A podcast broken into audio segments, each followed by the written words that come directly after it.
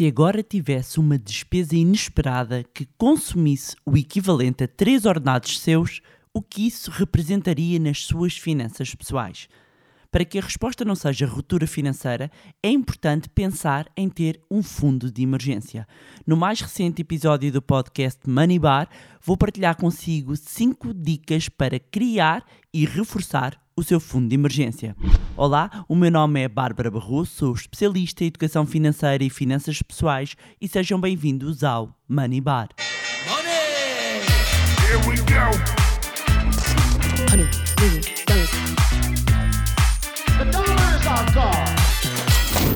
Olá, meus amigos, como é que vocês estão? Espero que estejam todos bem, de boa saúde. Eu estou aqui a recuperar, mas já bastante melhor. Talvez a voz ainda não esteja completamente a 100%, mas vamos lá ao episódio 2, que é importante, um, que eu tenho continuado a receber muitas questões, aliás, até porque há muita gente nova por aqui. Se é o seu caso, seja muito bem-vinda, seja muito bem-vinda ao Money Bar, o podcast de finanças uh, e negócios mais ouvidos em Portugal e também mais espetacular. E porquê? Porque eu quero que você fique rico. Isso mesmo, eu quero riqueza para a sua vida. E riqueza financeira e não só. Aliás, há aí muita gente que precisa mais de riqueza interior do que financeira. Como eu acredito que o dinheiro apenas amplifica aquilo que já somos. Se somos boas pessoas que gostam de ajudar, que pensam além do seu umbigo, uh, mais capacidade financeira vai permitir que tenha mais possibilidades de ajudar ainda mais pessoas, fazer ainda o melhor pelos outros, espalhar coisas boas. Já aquelas pessoas que não valem um tostão furado, uh, com mais dinheiro, simplesmente serão vá, um tostãozinho de ouro, mas com uma inflação a mil por cento, na prática não valem nada. Ai, que bonita esta piadinha batanete financeira. Vá, deixa-me estar sossegada que eu ainda estou aqui em recuperação. Estou aqui em casinha, estou aqui tão bem.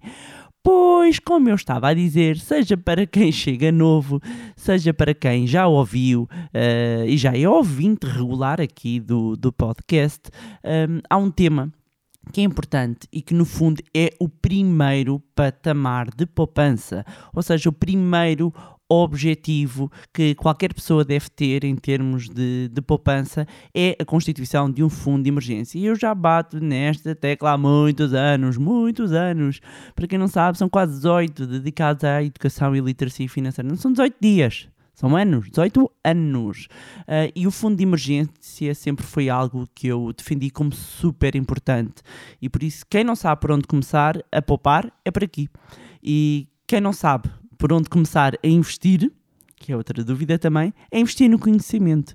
E por falar nisso, um bom começo é o livro Põe o seu dinheiro a trabalhar para si, sete passos para aprender a investir e atingir a liberdade financeira, que é um livro que eu escrevi e que no fundo é o livro que eu gostava de ter lido uh, quando eu comecei a minha jornada. E é um verdadeiro manual com uma metodologia que eu utilizei na minha própria vida e com a centena de, de, pessoas com as quais eu já trabalhei ao longo da minha carreira um, e portanto para quem pergunta muitas vezes ah, por onde é que eu começo a investir? Em conhecimento e o livro é uma excelente ferramenta.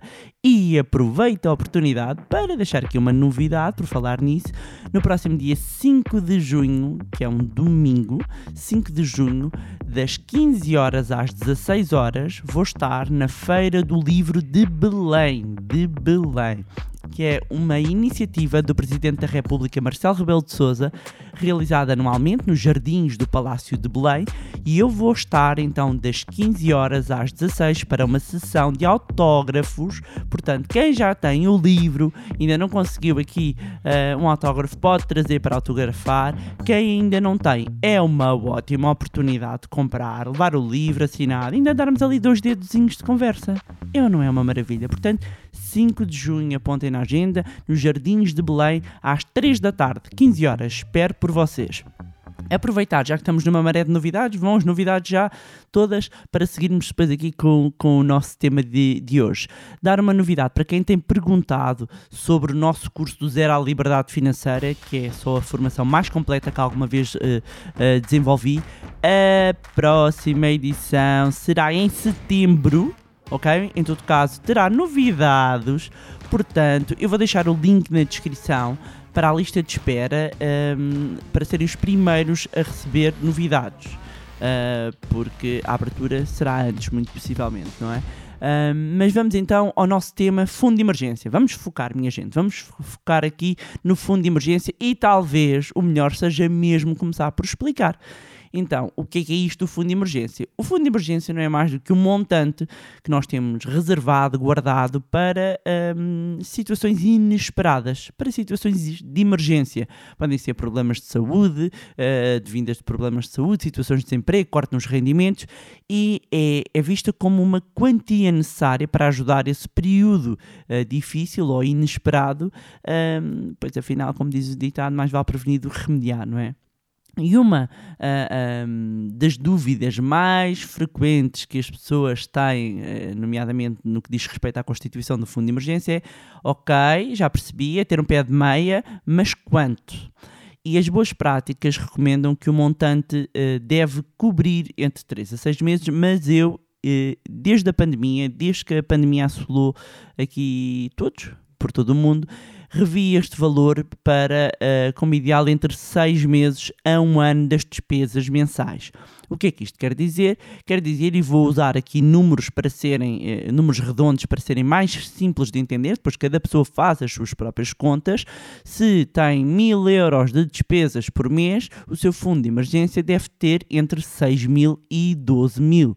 E quando começamos, se calhar, uh, a fazer as contas, o, o, montante pode parecer difícil de atingir, mas é importante que não se desmotive, uh, que comece por definir os objetivos, já vou aqui partilhar consigo. O importante é depois fazer um planeamento financeiro uh, para nós conseguirmos atingir esse valor.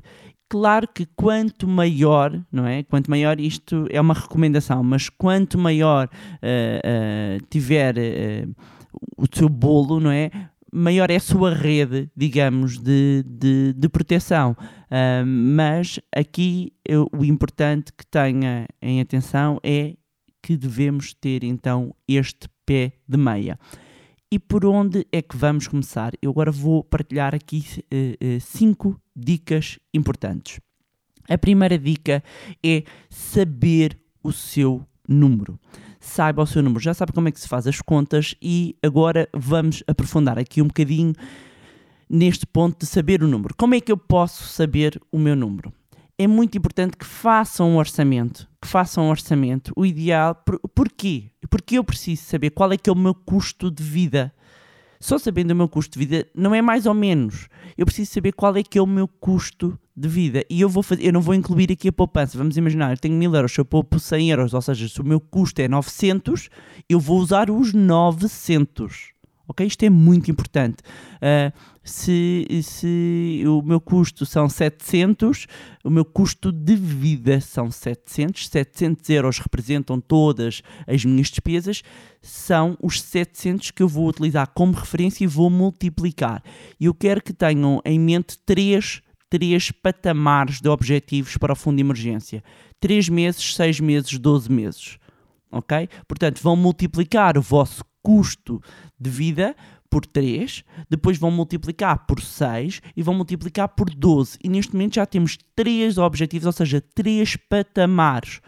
E vamos subindo. Uh, uh, um, de forma uh, progressiva. Portanto, o nosso primeiro objetivo de constituição do fundo de emergência é conseguirmos ter o equivalente a 3 meses. E agora nós já temos uma clareza do número. E como é que nós vamos encontrar essa clareza? Nós temos que fazer o nosso orçamento, temos que fazer um levantamento das nossas despesas detalhadas. Podem utilizar aplicações, podem utilizar o Excel, podem utilizar o Google Sheets, podem utilizar o que for uh, e o que funcionar melhor para si procurem qual é que é o vosso custo de vida mensal, porque esse valor vai ser determinante para nos ajudar a definir qual o montante que deve ter o nosso fundo de emergência. Segunda dica muito importante: comece com pouco. Não tem muito, comece com o que tem. Se tem 20 euros, 30 euros, 40 euros, 50 euros, comece com o pouco que tem Na dica 1, na dica 1 foi uh, referida a questão do orçamento e nós podemos acrescentar aqui um ponto uh, à linha quase 2.1 uh, dentro desta dica do comece com pouco, que é nós procurarmos ineficiências dentro do nosso orçamento que nos permitem conseguirmos canalizar um bocadinho mais para o nosso fundo de emergência. Este é o primeiro objetivo, o primeiro patamar.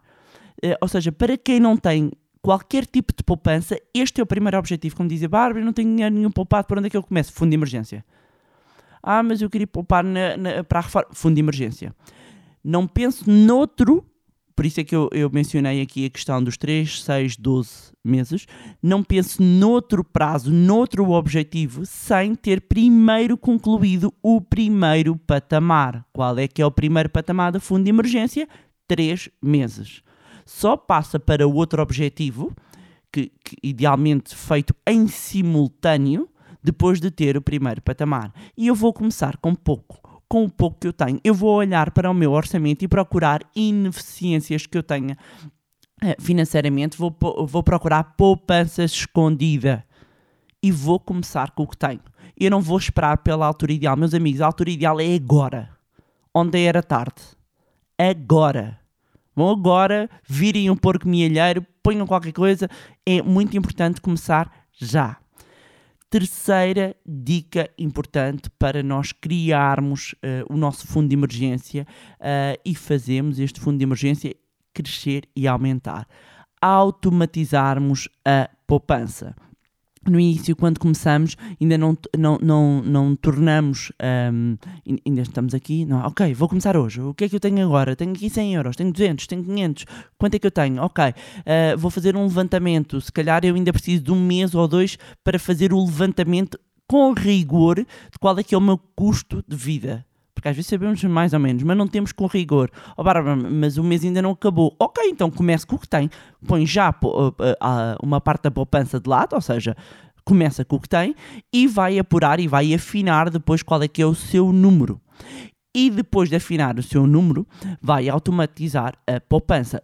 Todos os meses vai colocar uma parcela de dinheiro com o objetivo de constituir o seu fundo de emergência todos os meses. Sempre que recebe algum dinheiro, no caso de não ter um rendimento fixo, de ser freelancer e trabalhador independente, de ter um rendimento variável, retira uma percentagem todos os meses, todas as vezes receber dinheiro com o objetivo de, eh, de colocar uh, no fundo de emergência. Para quem tem um rendimento fixo, para quem recebe sempre o mesmo, dê uma ordem de transferência automática para outra conta. Quarta dica: aproveite todos os rendimentos extra para aumentar o fundo de emergência. O que é que eu quero dizer com isto? Subsídio de férias, subsídio de Natal, reembolso de IRS, estamos numa altura de reembolso do IRS, um trabalho extra que façam, um part-time, não precisa de ser canalizado todo, na totalidade, não é? Isto depois vai depender, obviamente, da situação financeira de cada família, de cada pessoa, mas não ignorem estes bolos extras de dinheiro e retirem uma parte. Pensem no vosso descanso, na vossa segurança. O que vocês estão a construir é aqui uma vossa rede. Nós achamos sempre que não vai ser preciso, que não vai acontecer, um, até que acontece. E quando acontece, arrependemos. Ai, porque é que eu gastei aquele dinheiro? Porque é que eu não pus aqui dinheiro para. E repara, eu e quem me acompanha há mais anos, sabes, eu não sou nada apologista de privações. Nada, nada, nada. Mas nós estamos aqui a prevenir certas situações. Ok? Nós não queremos entrar em ruptura financeira porque houve uma situação inesperada na nossa vida. Quinto, Quinta dica uh, para criar um fundo de emergência. Depois de fazer todo este trabalho, não deixe o dinheiro parado. Invista. Não é por ter um fundo de emergência que não deve estar investido. O dinheiro deve estar aplicado. No entanto, no entanto, muita atenção a estes pontos. Não vamos estar a investir em ações, ok? Não vamos estar a investir em ações, não vamos estar a investir em criptomoedas, o nosso fundo de emergência. Não. Então, onde é que nós investimos o nosso fundo de emergência?